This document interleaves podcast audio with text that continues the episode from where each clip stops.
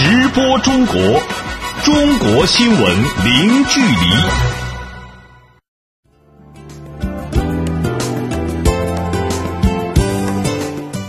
这里是直播中国节目，听众朋友你好，我是张俊。你好，我是小倩。来看今天节目的主要内容：中国国家主席习近平同美国总统特朗普通电话；中国国务院台湾事务办公室发言人表示，不承认“九二共识”是导致两岸关系沟通和协商谈判机制中断的原因。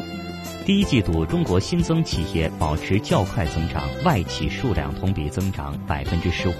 中国留学回国人员总数已经达到二百六十多万名。衡水中学入驻浙江引起争议，中国舆论在意素质教育和应试教育。好，欢迎各位持续收听。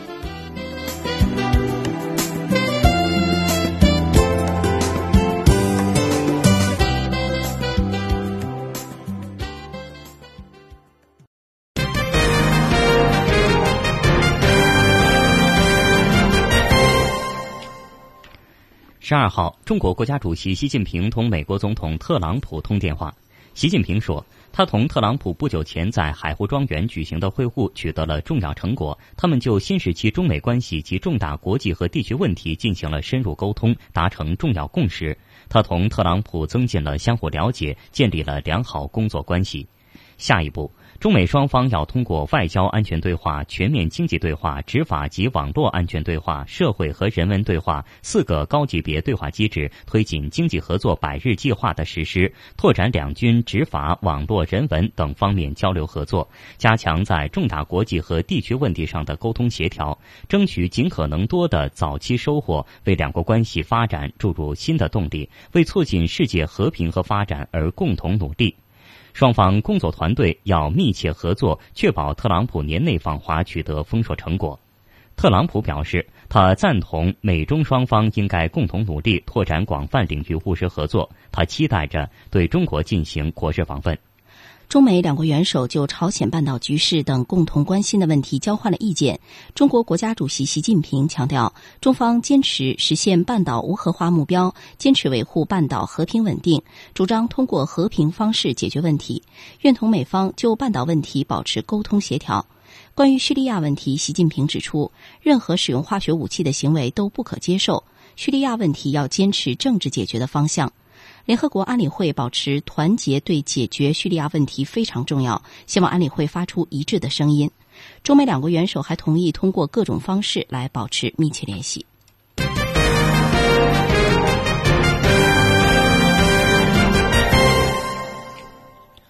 国务院台湾事务办公室发言人安峰山十二号在例行记者会上应询表示，当前两岸热线停摆、沟通不畅的局面，是因为台湾新的执政当局一直不承认“九二共识”，不认同两岸同属一个中国这一政治基础造成的。安峰山说：“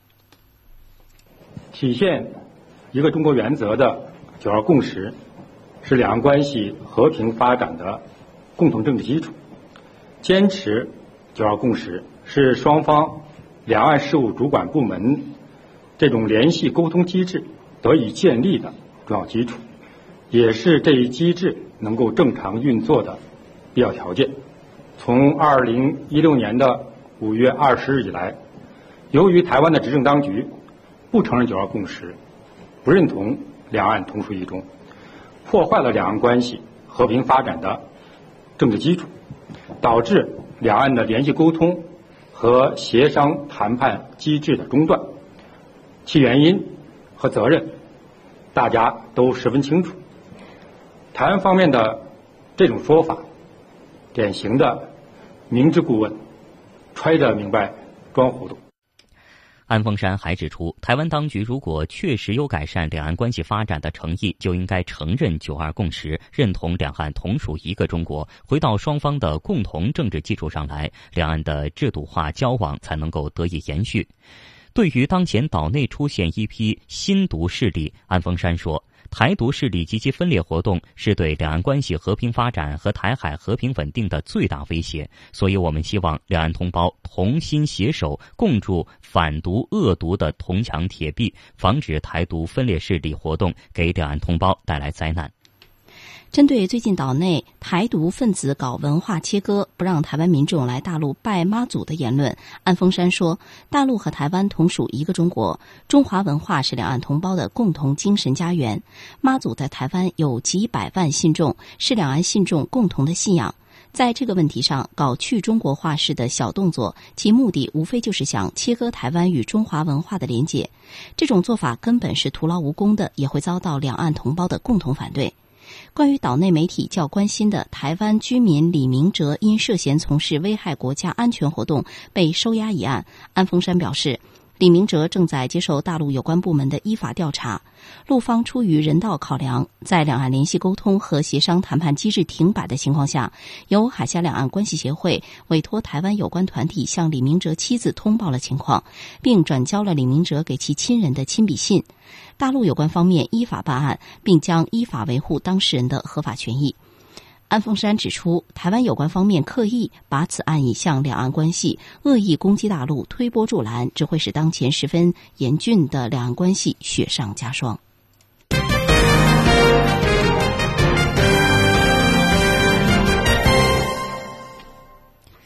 第二十四次基础四国气候变化部长级会议于四月十号至十一号在北京举行。各国部长重点就巴黎协定的后续谈判、强化二零二零年前的行动、各国国内的行动和务实合作等一系列重要问题交换了意见，并发表联合声明。部长们敦促所有签约国从全人类与子孙后代的利益出发，一如既往地支持巴黎协定。相关内容，我们来听本台记者李文婷发回的报道。基础四国是中国、印度、巴西、南非四个发展中大国共同建立的多边机制。第二十四次基础四国气候变化部长级会议近日在北京举行，并发表了基础四国气候变化部长级会议的联合声明。声明强调，基础四国将全面、有效、持续实施联合国气候变化框架公约及其京东议定书和巴黎协定各项要素的最高政治承诺。在会后的新闻发布会上，中国气候变化事务特别代表谢振华介绍：“中国呢将继续采取行动应对气候变化，我们要百分之百的承担自己的义务。所以，这个中国应对气候变化的自主贡献，我们在‘十三五’的规划当中呢，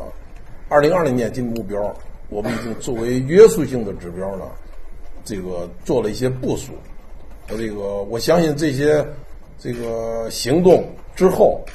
二零二零年中国会圆满的、超额的完成我们做出的承诺。部长们特别提到，发达国家要兑现公约及其巴黎协定下承担为所有发展中国家有效实施和有力行动提供资金、技术开发和转让、能力建设支持的法律义务。南非环境部副部长汤普森女士说。我们希望发达国家能够承对自己每年向发展中国家提供一千亿美元资金支持的承诺。巴黎协定给我们提供了一个全面、均衡的框架机制，让我们能够有效地解决防范风险的所有支柱性问题。我们一定要将共同但有区别的责任以及公平性作为必须坚持的核心原则。今年年底，联合国气候变化框架公约第二十三次缔约方大会将在德国波恩举行。这次大会对完成巴黎协定实施相关工作打基础，至关重要。针对美国政府在气候变化立场上可能会出现的态度变化，谢振华说，基础四国的代表就当前气候变化的国际形势进行了深入讨论。大家对应对气候变化需要做出的努力和认知没有改变。联合声明中，部长们重申，全球应对气候变化的进程不可逆转，更不能推迟，应敦促所有签约国从全人类与子孙后代的利益出发，一如既往地支持巴黎协定。所以，这次在五月份要开始今年的谈判之前，基础四国的部长们在一起，能够就整个这个进程，我们进一步发出一个强烈的政治信号。这个进程要坚持，而且我们四国要坚定的执行我们自己的这个兑现我们的承诺，落实我们的自主贡献。说通过我们的行动向国际社会来表明，这个发展中国家基础四国，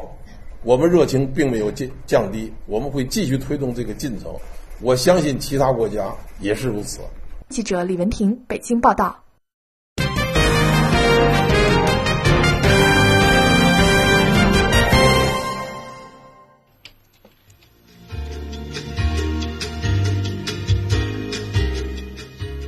好的，听众朋友，接下来我们将关注以下的财经资讯。第一季度，中国新增企业保持较快增长，外企数量同比增长百分之十五。中国三月份 CPI 涨幅略有扩大，PPI 见顶回落，未见通胀压力。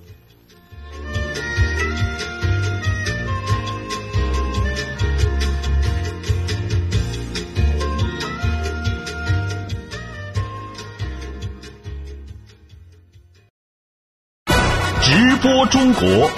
中国新闻零距离。我们再来关注一下中国最新的股市和汇市信息。首先来关注股市方面，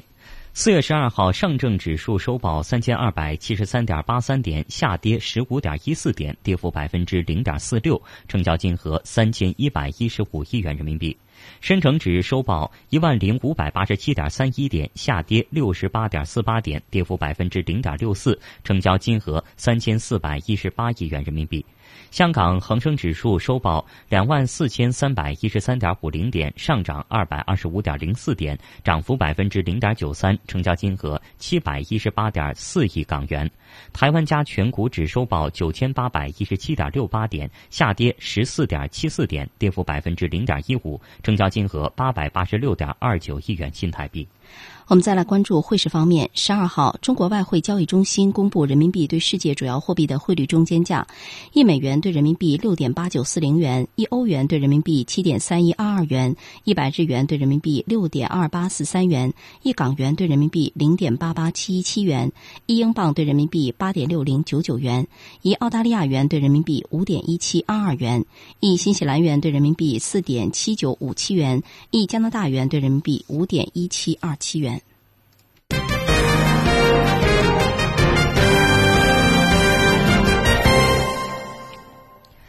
一带一路”倡议促进可持续发展目标高级别研讨会十一号在联合国总部举行。中国常驻联合国代表刘杰一表示，“一带一路”倡议所倡导的共商共建共享理念深入人心，对落实可持续发展目标形成巨大推动。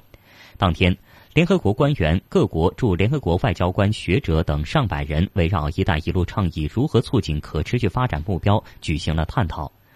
刘杰一在发言时说：“一带一路”倡议提出之后，进度和成果超出预期。全球一百多个国家和国际组织共同参与，四十多个国家和国际组织同中国签署合作协议，形成广泛的国际合作共识。截止到二零一六年年底，中国与“一带一路”沿线国家贸易额达到八千四百八十九亿美元，占同期中国外贸总额超过四分之一。中国企业对沿线国家累计投资超过一百八十亿美元，为沿线国家创造了十亿多美元税收和十六万多个就业岗位，这有力推进了在全球范围内落实可持续发展的目标。刘杰一说，下个月中方将在北京举办“一带一路”国际合作高峰论坛，这次论坛将巩固“一带一路”各领域务实合作，深化基础设施互联互通、贸易投资、金融支撑等领域的合作。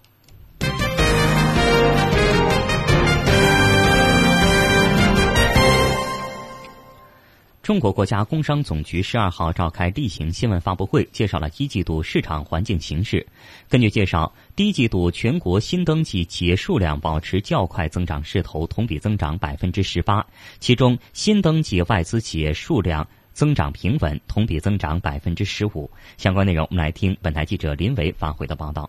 据国家工商总局十二号公布数据显示，二零一七年第一季度国内市场主体保持较快增长势头，社会投资创业热情持续不减。国家工商总局新闻发言人于法昌介绍说，第一季度全国新登记市场主体三百五十九万八千户，同比增长了百分之十九点五，平均呢每天新登记的市场主体是四万户。那么具体到企业中呢？是每天新登记企业一点四万户，新登记企业同比增长了百分之十八，这是非常不错的。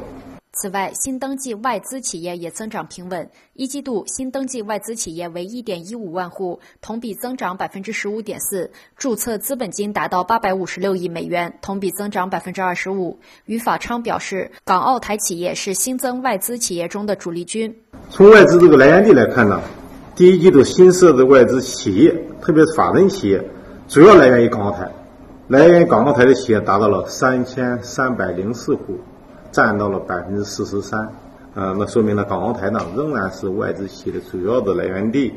值得注意的是，一季度企业结构呈现新特点，第三产业仍是新增企业的主体，但增速有所放缓；第二产业则快速增长，这主要是由于建筑业的快速增长所带动的。值得注意的是，新经济特别是新兴服务业持续较快发展，教育、文化体育和娱乐业、科学研究和技术服务业。仍是大众创业的热门行业。据于法昌介绍，市场主体特别是新设企业的快速增长，对经济社会发展的宏观效应愈加明显。从大数据分析显示，从去年年底到今年的三月份，初创企业的活跃度进一步提升，新增企业大幅增加，对我国拉动就业、促进就业起到了重要的作用。呃，我们一个抽样调查呢，新设企业平均用工呢一般是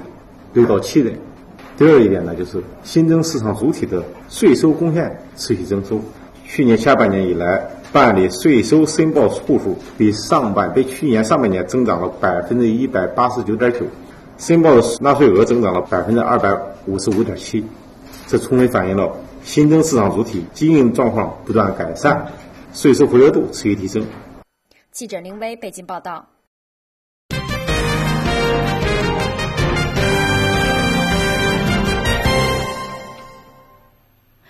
中国国家统计局十二月公布了三月居民消费价格 CPI 和工业生产者出厂价格 PPI 数据显示，三月份 CPI 同比上涨百分之零点九，较上月小幅反弹；PPI 同比上涨百分之七点六，连续三个月回落。业内人士认为，未来中国 CPI 将保持平稳，预计全年同比涨幅低于百分之三的目标，通胀压力不明显；PPI 拐点已现，今后一段时间同比涨幅将进一步回落。我们下面来听记者陈宇采写的详细报道。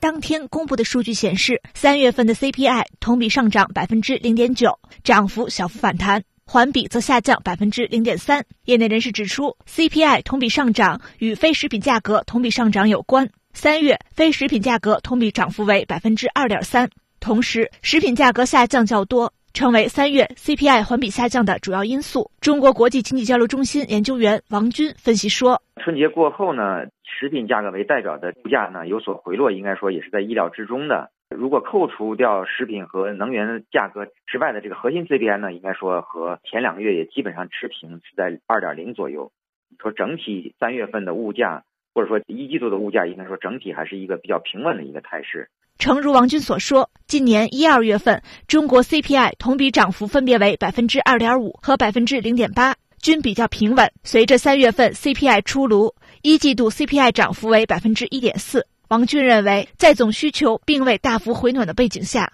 预计全年 CPI 同比涨幅明显低于百分之三的目标，全年通胀压力不明显。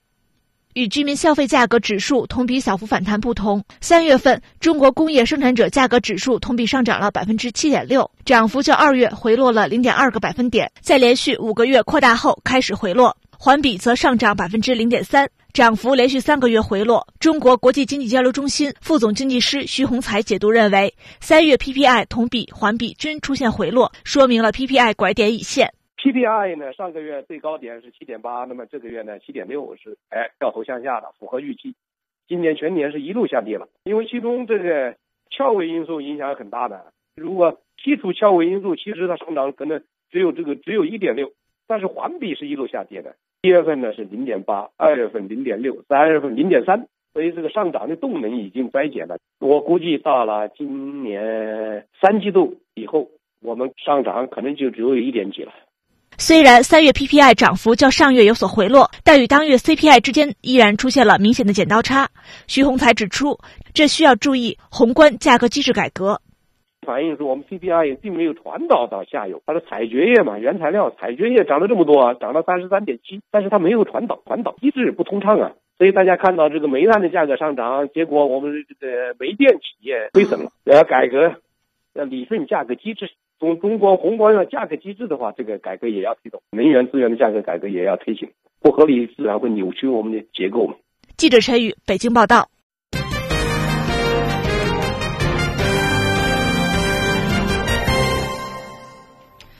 中国汽车工业协会十一号发布的数据显示，三月份中国汽车产销量同比继续呈现增长趋势，但增速有所下滑。受政策等因素影响，新能源汽车产销量有所回暖。相关内容来听本台记者肖忠仁发回的报道。当天，中汽协发布的数据显示，三月份中国的汽车产销分别完成了二百六十点四万辆和二百五十三点三万辆。中汽协秘书长助理陈世华评价说，三月份的汽车产销同比分别增长了百分之三和百分之四，增速比上年同期分别下降了七点三和四点八个百分点。这个数据表现并不理想，和去年的三月的同比增速来看，是一个下降的情况，三和四的增长应该说并不高。从整个一季度来看。汽车的产销生产增长百分之八，销售增长百分之七，是高于上年同期的。从我们统计的一季度的产销的情况来看，应该说这个数据还是比较好的。当然，我们现在这个在零售环节有些数据反映呢，现在这个压力比较大。当天发布的新能源汽车产销数据也并不乐观。三月份，中国的新能源汽车产销分别完成了三点三万辆和三点一万辆，同比分别增长了百分之三十和百分之三十五。但从一季度来看，新能源汽车产销分别只完成了五点八万辆和五点五万辆，同比下降了百分之七点七和百分之四点七。虽然一季度的产销数据有所下滑，但中汽协副秘书长姚杰认为，从全年来看，目前新能源汽车的发展仍然平稳。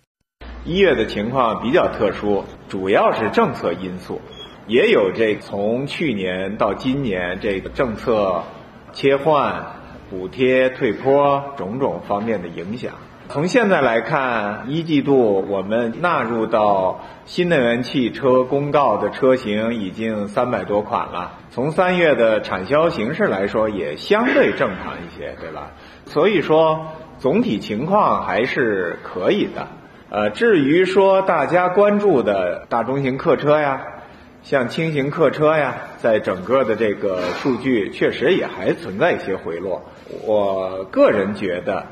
新能源汽车依然是下一步发展的方向。电机、电池、电控系统方方面面的技术创新也在有序推进。从全年来着眼，呃，应该说新能源汽车目前的发展还是平稳的。谈到全年的产销数据，中汽协在当天的发布会上仍然维持了其在年初给出的百分之五左右的同比增速预测，态度谨慎。中汽协秘书长助理徐海东说：“实际上，我们还是觉得有压力的，正是因为这个政策的变化以及相关的呃，包括经济形势的啊一些相关的原因，所以我们呢，呃，应该说还保持一个相对来说呃谨慎乐观的态度。”到目前为止，我认为没有必要去调整我们百分之五的这个预测的这个情况。记者肖忠仁北京报道。好，我们继续来看，继在美国多个城市中标车辆项目之后，中国中车近日又拿下了马来西亚二十二列动车组的订单，订单金额达到八点五亿马币，和约合人民币十三点二亿元，而这也是中国中车首次实现本土化营销。详细情况，我们来听本台驻东南亚记者孙慕宁带来的报道。四月十一号，中车株洲电力机车有限公司与马来西亚交通部在湖南长沙签订了十三列混合动力电动车组和九列现代超级动车组共两个项目的购销合同。马来西亚交通部长廖中来见证了相关合同的签署。相关动车组的制造将由马来西亚中车轨道交通装备有限公司完成，这是该公司实现当地营销的第一单。据了解，此次中车提供的混合动力动车组是为马来西亚量身定做的，科技含量高，能耗小，是适应马来西亚本地轨道一米间距的米轨列车。出席签约仪式的马来西亚交通部长廖中来表示，凭借前期合作项目，中车株机为马来西亚提供的产品和服务，为当地民众出行带来了诸多便利，受到民众欢迎。双方合建的公司为马来西亚提供了大量就业机会，带动了当地经济发展。好，以上感谢孙慕宁给我们带来介绍。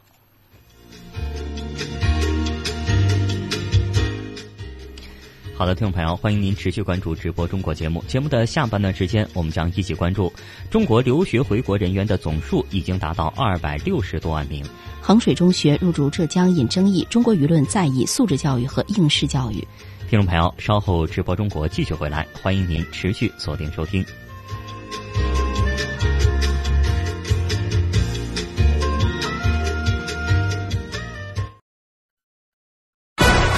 播中国，中国新闻零距离。听众朋友，您现在正在收听到的是直播中国节目。节目的下半段时间，我们首先来关注今天的主要新闻。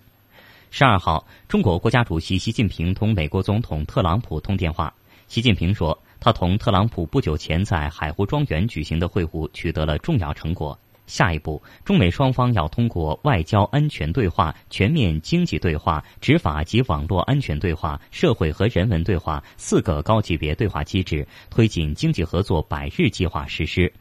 特朗普表示，他赞同美中双方应该共同努力拓展广泛领域务实合作。他期待着对中国进行国事访问。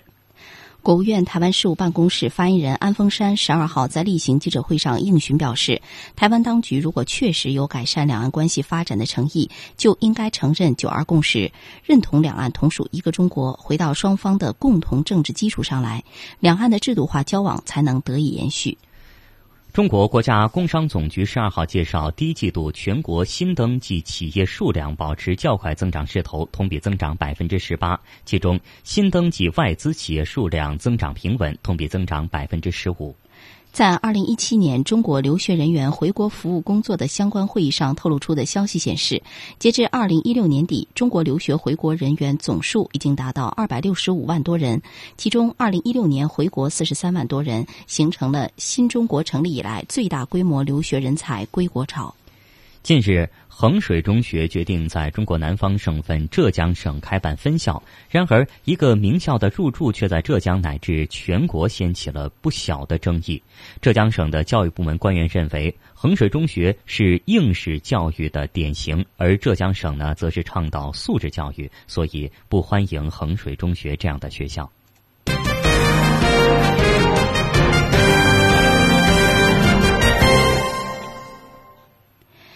们来看教育领域。日前，在二零一七年中国留学人员回国服务工作相关会议上透露出消息，截至二零一六年底，中国留学回国人员总数达到二百六十五万多人，其中二零一六年回国四十三万多人，形成了新中国成立以来最大规模留学人才归国潮。详细情况，我们来连线本台记者杨琼。杨琼，你好，首先来给我们介绍一下近些年留学人员回国情况是怎么样的。据人力资源和社会保障部副部长汤涛介绍，截至二零一六年底，中国留学回国人员总数达到二百六十五点一一万人，其中二零一六年回国四十三点二五万人，近五年内回国人员占到七成。千人计划引进海外高层次人才六千多人，各地引进高层次留学人员五万多人。出国留学完成学业后选择回国发展的留学人员比例，由二零一二年的七成多增长到去年的超过八成，形成了新中国成立以来。最大规模的留学人才归国潮，中国对海外人才吸引力显示出了强大的人才磁铁效应。主持人，嗯，那么为了吸引留学人员回国创业创新，中国政府出台了哪些措施呢？长期以来，优惠政策享受难，落户就学办理难，开户融资难，知识产权应用难，政策限制开放难和文化理念融合难，成为留学人员归国创新创业面临的六难问题。为了解决这些难题，此次召开的留学人员回国服务工作部级联席会议强调，要完善政策措施，构建新的人才制度体系，解决留学回国人员面临的问题，放宽外籍人员持股。出口资质等限制，吸引高层次留学回国人员为国效力，鼓励支持他们创业创新，加强对各地留学人员创业园的指导。要加强创业指导，加速留学回国人员的文化融合，让留学人员回国从水土不服到落地生根。同时，要加大对中西部地区引才的支持力度，推动留学人员回国服务工作更好、更快的发展。主持人，嗯，好的，感谢杨琼带来的介绍。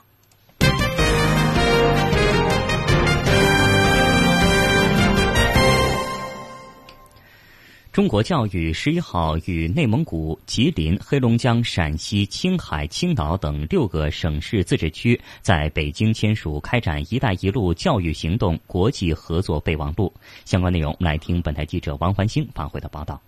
据了解，教育部于二零一六年七月发布了推进共建“一带一路”教育行动及国家“一带一路”愿景与行动在教育领域的落实方案。为落实这一方案，教育部提出以分批签署省区部共建合作的协议方式，搭建省区部“一带一路”教育行动合作推动平台，对合作的省区予以实质性的政策支持引领，推动其充分发挥区位优势和地方特色，尽快取得早期效果。此前，教育部先后与甘肃、宁夏、福建、贵州、云南、海南、新疆、广西等八个省自治区签署了合作备忘录。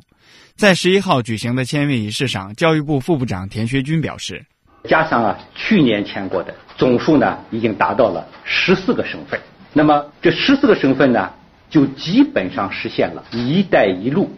主要节点省市签约的全覆盖。那么从国家层面呢，初步完成了‘一带一路’教育行动网的布局。”田学军同时指出，根据合作备忘录，教育部和六省区市将统筹协调国内外优质资源，以服务“一带一路”建设、构建“一带一路”教育共同体为总目标，以提供人才支撑，促进与民心相通，实现共同发展。教育部呢，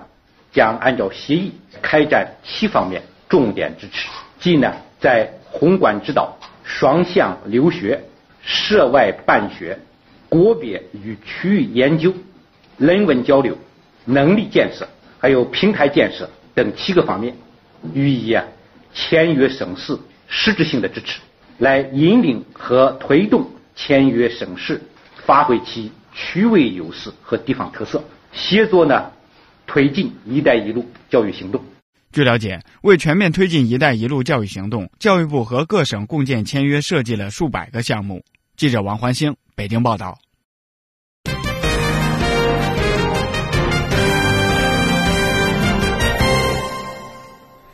好，我们再来看位于中国北方河北省的衡水中学，有着“高考加工厂”之称，连续十多年在河北省高考中夺魁。二零一六年考入北大清华的人数呢，也是全国第一。正是以这样的呃极高的升学率以及被外界疯传的军事化管理，使得这所中学。闻名全国，始终伴随着争议。近日，衡水中学决定在中国南方省份浙江开办分校，然而一个名校的入驻却在浙江乃至全国掀起了不小的争议。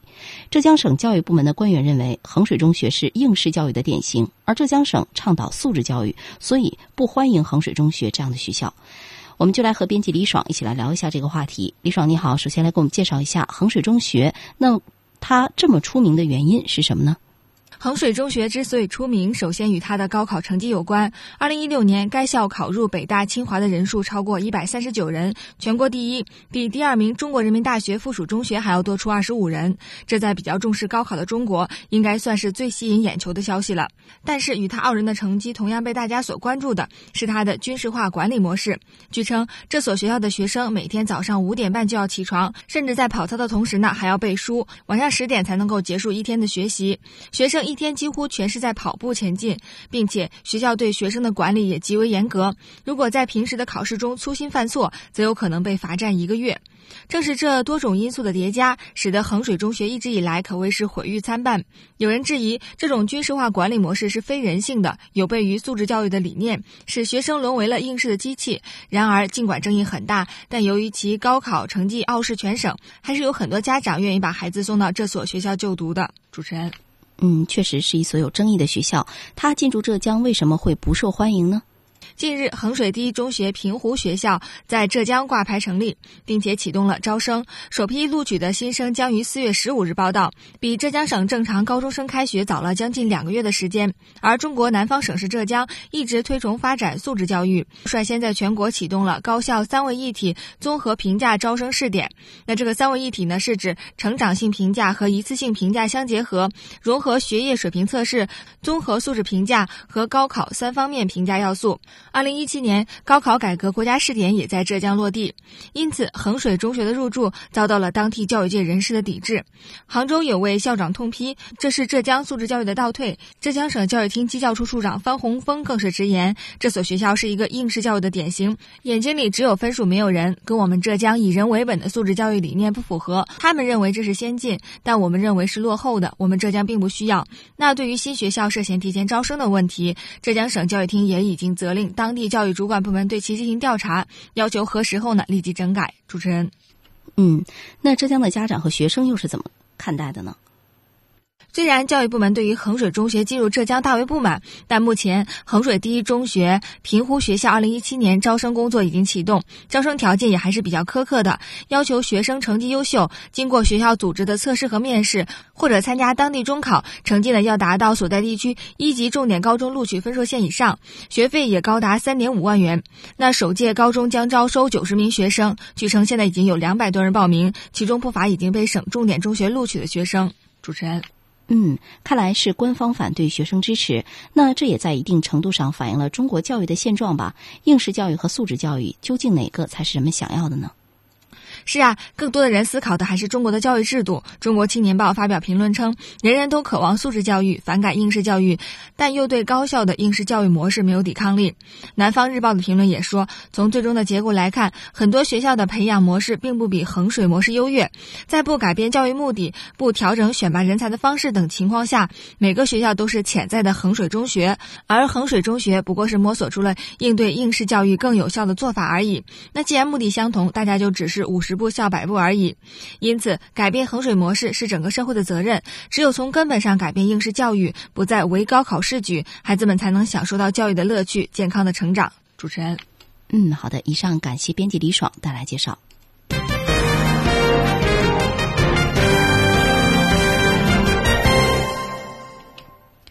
接下来关注科学领域的新闻。十一号是第二十一个世界帕金森病日，也是帕金森病发现两百周年。当天，中国首批两个干细胞临床研究项目在浙郑州大学第一附属医院正式启动。这两个项目分别针对帕金森病和老年人严重视力障碍。相关内容，我们马上连线本台记者柳青来了解一下。柳青，你好，请先来给我们介绍一下这两个项目的具体情况。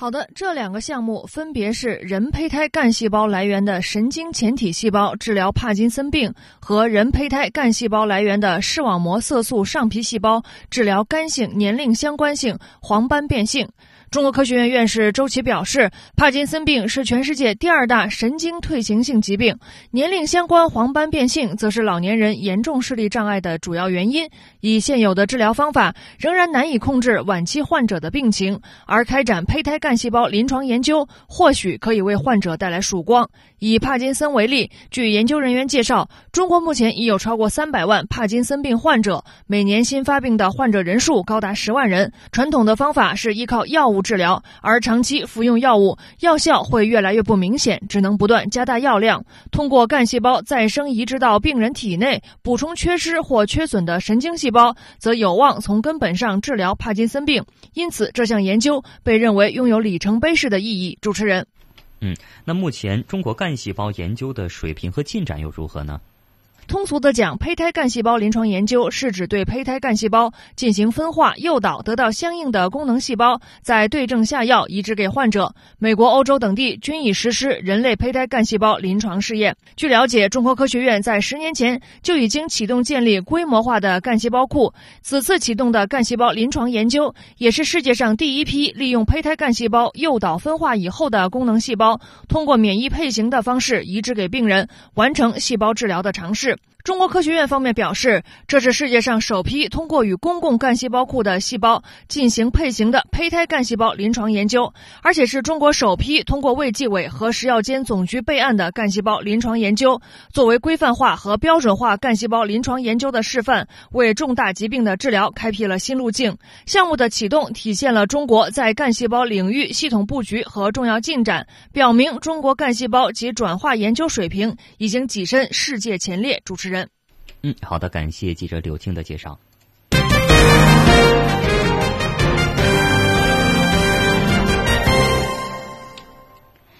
好，继续直播中国。中国国家海洋局十一号在北京发布消息说，中国向阳红零九船搭载蛟龙号载人潜水器以及九十六名科考队员，近期将从三亚起航，奔赴南海调查区来实施科学调查。据介绍，第二段蛟龙号肩负着双重的科学目标，首先是在南海北部开展一千米级多金属结合采集系统海试区的选。呃，选化任务获取多金属结合采矿试验工程所需海底地质深海环境参数等，开展选化区域的相关环境基础数据收集，为构建海洋采矿环境评价体系提供支撑，并为中国今后参与国际海底采矿相关国际规则的制定奠定基础。其次是获取南海北缘洋陆转换带以及遗迹扩张中心高精度地形地貌数据、岩石生物等样品。为深入研究该区域微生物、大型生物的群落组成、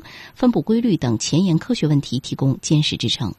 记者十一号从北京交通大学获悉，具有完全自主知识产权的中国第一条全自动运行系统的线路——北京地铁燕房线呢，将于今年年底开通试运行。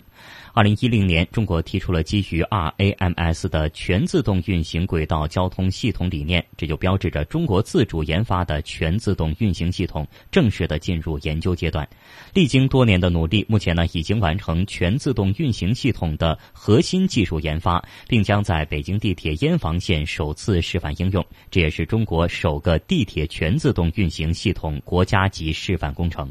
根据介绍。全自动驾驶系统是由一个由中央监控系统、车站子系统、车载控制器和车地通信网络等构成的复杂系统，可覆盖整条线路及其所有的车站和列车，全天候的不间断运行。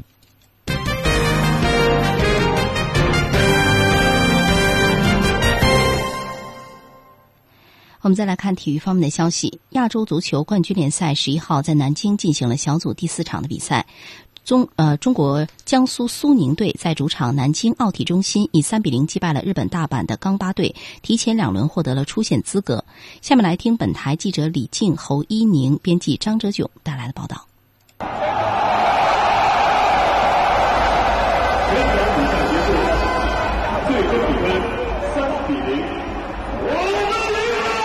随着主裁判的一声哨响，亚洲足球冠军联赛第四轮，江苏苏宁队对阵日本大阪钢巴队的比分定格在三比零，主队提前两轮杀入淘汰赛。虽然在中超联赛中，江苏苏宁队至今一场未胜，但是在亚冠联赛中却打得顺风顺水。由于此前已经取得小组三连胜，积分遥遥领先，此轮只需要打平，球队就将历史性的首次进入亚冠联赛淘汰赛阶段。比赛中占据主场优势的江苏苏宁队打得积极主动，也取得了梦幻般的开局。仅仅六分钟，巴西外援特谢拉和拉米雷斯的进球就让主队二比零领先。此后江苏队有所收缩，适时打反击，高质量的反击呢，也使得对手大阪钢巴队不敢大举压上。上半场临近结束，韩国外援洪正好为江苏队打入第三颗球，锁定胜局。下半场双方互无建树，三比零的比分保持到了中场。江苏队主教练崔龙珠表示，全队的努力造就了比赛的胜利。他希望球队在今后的比赛中能够再接再厉。지금상당히이런힘든조별예선을저희들이정말이런사연성이라는그런결과로서能在非常艰苦的亚冠小组赛中取得四连胜，这是集全队之力获得的成果。我们的球员们在场上展现出了斗志和气魄。我们在南京球场为球迷呈现了良好的比赛内容，我们为之高兴。现在我们已经完成了出线的目标，但是亚冠征程远没结束。 我们还是会从零开始。江苏苏宁队队长吴曦赛后被评为全场最佳球员。面对亚冠一路高歌猛进，中超联赛却排名倒数的情况，他有着自己的看法。呃，首先我觉得之前的呃可能战绩呃不尽人意嘛，可能有很多客观因素嘛。然后这场比赛这个胜利，希望是一个转折点。然后不管在联赛。从亚冠，从对完整的全当中，教练在大教练的带领下，然后一个我们目这场比赛的进球是拉米雷斯在今年亚冠四场小组赛中的第三个。赛前呢，拉米雷斯曾经对记者表示，希望这场比赛能够进球，而他也实现了赛前的豪言。赛后，拉米雷斯谦虚的表示，胜利属于球队。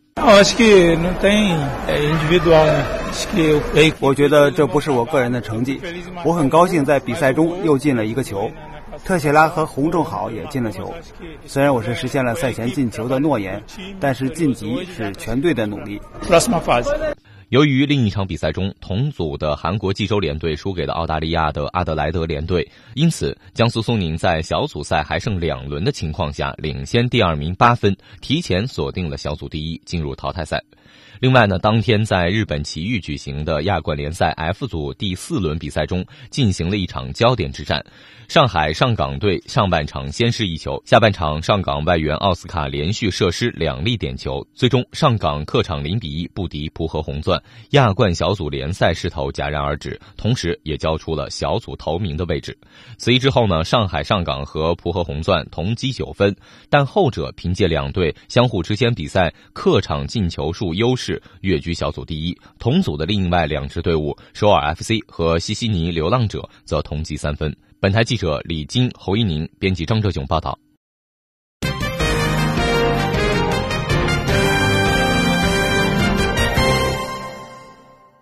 我们再来看联合国驻利比里亚特派团总警监西蒙·布拉奇，当地时间十号对中国防暴队过硬的素质和专业技能给予了高度的评价。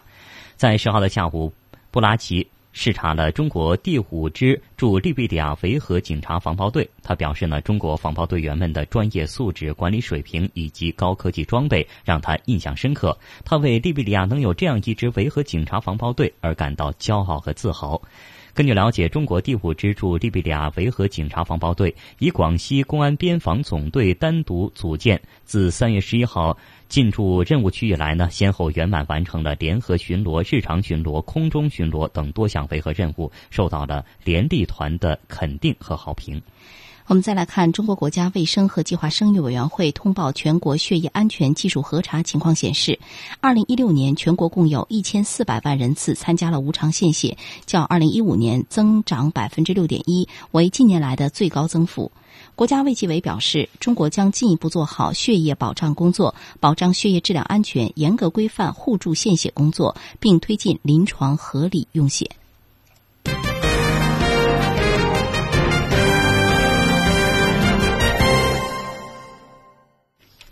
接下来呢，我们再来看海外华人社区发生的相关新闻。根据美国《侨报》的报道，尽管呢生活费用高昂，美国纽约仍然是无数年轻人的梦寐以求的地方。曼哈顿华埠呢，因为租金相对便宜，而且又靠近苏豪区、东村等时尚区域呢，因此被列为最适合三十岁以下年轻人居住的纽约社区之一。英文媒体请纽约各地的房产经纪人推荐最适合年轻人居住的地方，总共有曼哈顿华埠等七个社区入选。这些社区呢，最适合年轻人，呃，而且呢是那些赚钱不多的年轻人。通常他们都是在三十岁以下，刚来到纽约开启事业的。最初几年呢，收入还不是很高，没有办法承担昂贵的房租。他们找房子的时候，考量到的主要因素是租金能够承担得起，并且呢又能够供应其日常生活所需的种种服务，比如说有咖啡店啊、餐厅啊、夜生活呀、地铁交通方便等等这些因素。那为什么华埠适合年轻人呢？理由是你希望能处于所有事物的中心位置，想住在一个不过度狭小、适合人居住的公寓，而且你只有普通人的收入。用地产经济的话来说，华埠价格划算。对很多人来说，华埠最大的卖点是它靠近你想去的所有地方。住在华埠还有许多的好处，比如说有各式各样的中餐馆，餐馆花费从五元到五十元不等，也有时髦的酒吧。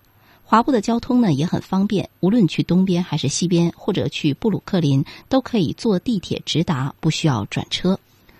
好，那接下来我们再来看下一条。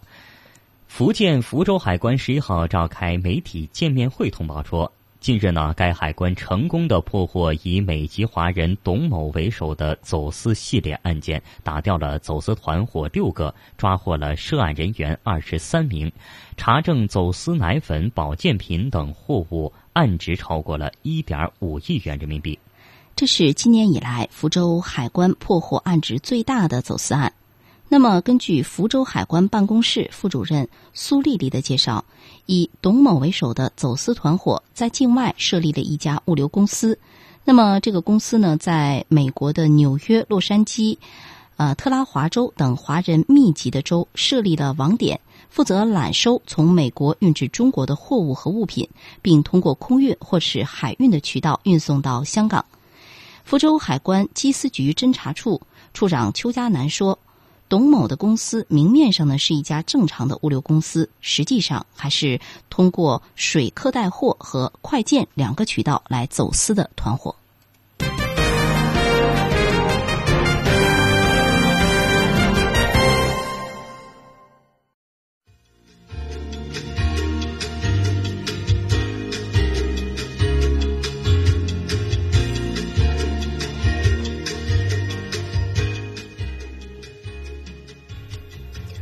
好的，听众朋友，在节目的最后，我们再来一起回顾一下今天节目的主要新闻。中国国家主席习近平同美国总统特朗普通电话。中国国务院台湾办公室发言人表示，不承认“九二共识”是导致两岸联系沟通和协商谈判机制中断的原因。第一季度，中国新增企业保持较快增长，外企数量同比增长百分之十五。中国留学回国人员总数已经达到二百六十多万名。衡水中学入驻浙江引起争议，中国舆论在意素质教育和应试教育。好的，听众朋友，这一时段的直播中国到这结束了，感谢您的收听，再会，再会。